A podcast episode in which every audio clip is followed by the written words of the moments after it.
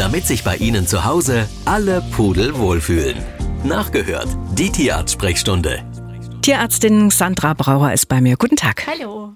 Und wir fangen gleich mal an mit einem Hörer, der eine Frage zu einem Labrador hat, also zu seinem natürlich. Er möchte wissen, kann ich meinem Hund jeden Tag einen Apfel geben? Er mag Äpfel sehr gern, aber ich habe Bedenken wegen des Fruchtzuckers und Labradore neigen ja zum Übergewicht. Ja, da hat er vollkommen recht mit dem Übergewicht bei Labradoren. Aber der Apfel ist an sich erstmal eine gesunde Alternative, anstatt jetzt ein Leberwurstbrot vom Tisch oder ein Schweineohr zu geben. Mhm. Das macht er eigentlich schon ganz gut. Man kann auch gerne mal ein Stück Gurke geben oder ein Stück Möhrchen, das ist, wird auch gern genommen. Man sollte bloß aufpassen, bei dem Apfel immer lieber das Kerngehäuse rausschneiden, also nicht den ganzen Apfel dem Hund geben, weil die Samen Blausäure enthalten und die können in gewissen Dosen auch mal giftige Erscheinungen hervorrufen. Also da ein bisschen vorsichtig sein. Ansonsten kann der Labrador gerne seinen Apfel jeden Tag kriegen. Eine Hörerin schreibt, dass ihr Kater nach der Kastration sehr aggressiv gegenüber der Katze im Haushalt geworden ist. Beides sind Wohnungskatzen. Die Halterin ist meist zu Hause. Wenn der Kater angreift, dann besprüht sie ihn manchmal mit Wasser aus so einer Wasserflasche. Dann verkriecht er sich, lässt von der Katze ab. Aber sie kann kaum aus dem Haus gehen. Dann gerät alles manchmal außer Kontrolle, schreibt sie. Was kann sie tun, um diese Situation zu beherrschen? Ja, also die Aggression muss man erstmal rausfinden, woher die kommt. Da gibt's verschiedene Ursachen, also vielfältige Ursachen wie territoriale, spielerische Aggression oder Aggression aus Frust oder auch mal aus Angst. Da muss man erstmal dahinter steigen. An sich würde ich schon versuchen, wenn man außer Haus geht, sonst die Katzen zu trennen räumlich, wenn das irgendwie möglich ist, mhm. platztechnisch. Mhm. Ansonsten auch gerne eine räumliche oder zeitliche Fütterung voneinander, also eine getrennte Fütterung durchführen, dass da nicht noch Stress produziert wird in irgendeiner Form. Auch versuchen, Rückzugsmöglichkeiten einzurichten. Also mindestens zwei Kratzbäume, dass jeder wirklich sein erhöhtes Gebiet hat, wo der King ist ne, und mhm. da kein anderer draufkommt. Und ich würde versuchen, den Kater vor allen Dingen schön spielerisch äh, auszupowern, dass der da ja näher auf solche Ideen kommt, die kleine Miets zu ärgern, also da schön auspowern und spielen mit ihm.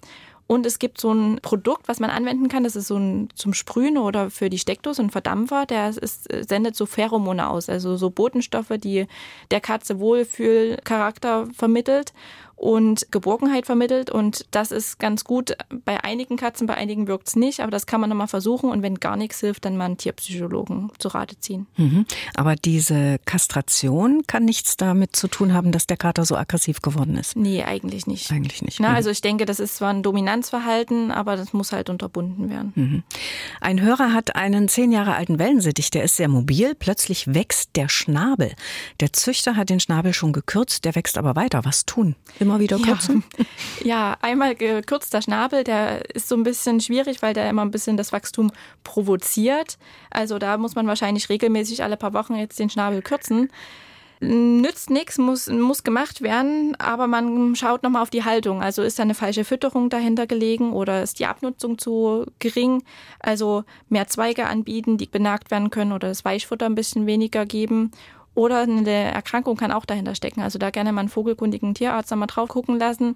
Es kann eine Lebererkrankung, Vitamin A-Mangel dahinter stehen. Mhm. Also da jetzt nicht nur wegschauen, sondern auch doch nochmal einen Check-up durchführen. Und beim Schnabelkürzen auch lieber einen Fachmann ranlassen, weil da gerne Blutgefäße durchziehen. Und wenn da mal eine Blutung entsteht, steht man zu Hause natürlich da und kann da die Blutstillung nicht so adäquat durchführen wie beim Tierarzt. Ja, da schreibt Susanne aus Krimitschau, mein anderthalbjähriger Rüde soll kastriert werden. Jetzt habe ich von einer Bekannten erfahren, dass man auch eine chemische Kastration machen lassen kann. Wann ist die sinnvoll und treten da Nebenwirkungen auf? Das sind Ihre beiden Fragen. Meine wäre jetzt als allererstes, was ist eigentlich eine chemische Kastration? Ja, das ist eigentlich eine super Sache, also eine gute Alternative erstmal um zu schauen, wie wäre denn mein Hund, wenn ich denn das Skalpell zücken würde. Also mhm. bevor ich das nicht mehr rückgängig machen kann, kann man das gerne mit so einer chemischen Kastration versuchen. Das ist im Prinzip so ein Hormonimplantat, was man einsetzt unter die Haut, am, ja meistens zwischen die Schulterblätter. Und das sendet dort äh, kontinuierlich so kleine Mengen Hormone aus und dadurch wird das Testosteron gedämpft in der Zeit. Mhm. Ist an sich nicht so schmerzhaft, das Implantieren, deswegen braucht man dazu auch keine Narkose. Und es gibt es als sechs oder zwölf Monats langen Chip. Mhm. Und das ist eigentlich eine super Sache, um einfach zu schauen, wie wäre es ohne. Mhm, wie wäre es ohne? Genau. Die Susanne will ja nur wissen, wann ist die sinnvoll? Gibt es auch eine Indikation, sage ich jetzt mal? An sich ist es so sinnvoll, einfach um zu schauen, wie wäre es ohne, also mhm. bevor man da jetzt äh, das Messer zückt. Und man kann schauen, wie, was hat der Hund für Nebenwirkungen. Also die Kastration hat ja Nebenwirkungen und genauso hat die chemische Kastration die Nebenwirkung. Also sowas wie Harninkontinenz, Haarkleidveränderung oder dass der träger wird, dass das mhm. Gewicht äh, zunimmt. Das kann man alles vorher schon sehen mit dem Implantat und dann kann man für sich abwägen, okay, ist das was, was ich ertragen kann? Komme ich damit klar oder lasse ich das lieber? Ja. Herr Werner aus Kleinwelker hat auch geschrieben und er möchte wissen, ob eine Schilddrüsenüber- oder Unterfunktion zu stärkerer Ängstlichkeit bei einem Hund führt. Er hat einen Mops, der ist fünf Jahre alt und der hat sein Verhalten dahingehend verändert, seitdem er eine Überfunktion hat. Also Überfunktion beim Hund ist eher so selten anzutreffen, ist eher typisch für die Katze. Mhm. Also da wirklich nochmal nachfragen, ob es wirklich die Überfunktion ist, ob die, ja, die Daten oder die Blutwerte alle passend sind für eine Überfunktion klingt für mich eher nicht so passend. Aber an sich ist eine Verhaltensveränderung schon bei äh, Schilddrüsenveränderungen möglich. Gerade bei einer Überfunktion, wie jetzt hier beschrieben, sind die schon mal, dass sie ängstlicher sind, also zittern, nervös sind und natürlich das Typische zeigen, sie fressen viel, nehmen aber nicht wirklich zu oder eher ab sogar. Mhm. Frank Falkner aus Waldheim hat eine Katze, die ist ein Jahr und sechs Monate, also anderthalb Jahre alt. Und die hatte am Wochenende Kontakt mit dem Hund seiner Eltern. Der hatte gerade den Zwingerhusten überwunden und seit gestern hechelt nun seine Katze so komisch, atmet für ihre Verhältnisse sehr schnell. Er fragt, kann es sein, dass der Zwingerhusten doch ansteckend ist und sich auch auf die Katze übertragen hat? Die Katze ist gegen alles, hat er noch geschrieben, was sein muss, geimpft. Das ist schon mal gut. Mhm. Es kann, muss nicht, Frage. Also es könnte die Ursache sein. Also der Zwingerhusten, das ist so eine Mischinfektion vieler Erreger. Einer der Haupterreger ist Bordetella bronchoseptica. Und dieser könnte bei der Katze ein Auslöser für einen Katzenschnupfen sein. Also es wäre möglich, muss aber nicht. Für die Impfung, das ist schon mal gut, dass sie geimpft ist, auch gegen Katzenschnupfen wahrscheinlich. Aber die Impfung schützt leider nicht gegen dieses Bakterium, was gerade erwähnt wurde, sondern nur gegen Kalizi- und Herpesviren. Also da ist nicht der hundertprozentige Schutz da. Ein Kätzchen mit Niesattacken. Die Mail kommt aus Schwarzenberg. Es handelt sich um eine zwölfjährige Freigängerkatze, die seit einiger Zeit mehrmals täglich regelrechte Niesanfälle hat. Augen und Nase sondern kein Sekret ab und sind nicht verklebt. Die Katze ist ansonsten munter, frisst normal, wurde auch regelmäßig gegen Katzenschnupfen geimpft. Die beiden Kater Wohnungshaltung zeigen keine Symptome. Aha, das sind drei Katzen wahrscheinlich dann. Die Katze ist Freigängerkatze, die beiden Kater Wohnungskatzen. Also keine Symptome. Woran kann es liegen? Fremdkörper, Fragezeichen, Erkältung, Fragezeichen. Diese Niesanfälle sprechen für mich jetzt für eine Erkältung eher nicht 100 Prozent. Da fehlt einfach, wie beschrieben wurde, da der Augen- und Nasenausfluss. Mhm.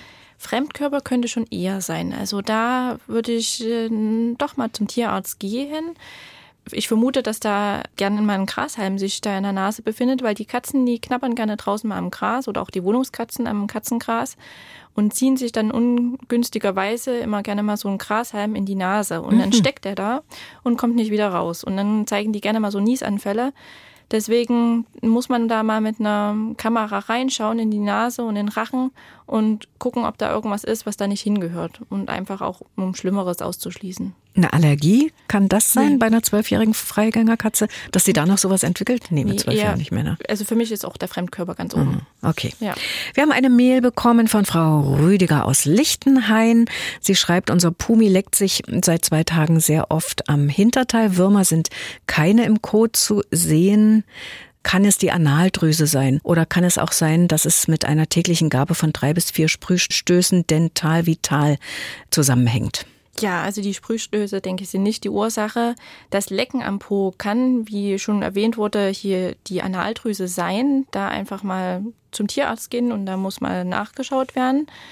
Auch wenn keine Würmer zu sehen sind, wie berichtet wurde, können trotzdem Würmer dahinter stecken. Also da entweder eine Kotuntersuchung durchführen lassen oder eine Wurmkur geben, dass man das ausschließen kann. Mhm. Frau Bergermann aus Oelsnitz schreibt, wir haben im letzten Jahr, Anfang Oktober, einen Hundemischling aus dem Tierheim geholt. Er ist sechs Jahre alt und lässt sich von Anfang an ungern am Fang, also an der Schnauze und an den Ohren anfassen. Er reagiert aggressiv, lässt sich auch jetzt nach einigen Wochen nur unter Beruhigungsmitteln vom Tierarzt untersuchen. Sicher hängt das mit seiner Vergangenheit zusammen, aber kann man da Ihrer Meinung nach noch was tun? Ja, da auf alle Fälle nicht die Hoffnung aufgeben. Da kann man auf alle Fälle noch was machen. Der hat bestimmt schlimme Sachen erlebt in seiner Vergangenheit, sonst würde er solche Symptome nicht zeigen. Auf alle Fälle den Tiertrainer zu Rate ziehen, mit dem Übungen durchführen, trainieren, trainieren, trainieren, Geduld nicht verlieren und dann kann man dem Kleinen bestimmt gut helfen. Mhm. Ein Kater aus dem Tierheim, der im Mai letzten Jahres geboren wurde. Im Frühjahr soll er nun als Freigänger in den Garten. Und die Familie hat schon versucht, ihn mit einem Katzengeschirr daran zu gewöhnen. Allerdings läuft er damit wie betrunken, steht hier. Ist so ein Katzengeschirr überhaupt sinnvoll, ist die Frage. Sie wollen damit verhindern, dass er wegläuft. Also ist das Katzengeschirr überhaupt sinnvoll? Ja, also dieses betrunkene Laufen habe ich bei meiner Katze auch genau so gesehen. Es gibt einfach ein paar Experten, die ähm, gewöhnen sich da nicht so dran. Aber man sollte es auf alle Fälle trainieren, um es irgendwann zu schaffen, dass sie sich dran gewöhnt. Weil es ist schon eine sinnvolle Sache, dass man den Auslauf gerade am Anfang kontrolliert gestalten kann, um das Revier zu zeigen und dass man selber nicht so eine Angst haben muss. Wenn es so ein Experte ist, der sich einfach nie daran gewöhnt, wie meine eigene Katze, dann muss man doch mal die Katze ziehen lassen, auch wenn es weh tut und mhm. man da ein bisschen Angst hat. Aber meistens kommen sie ja zum Dosenöffner zurück in der Regel.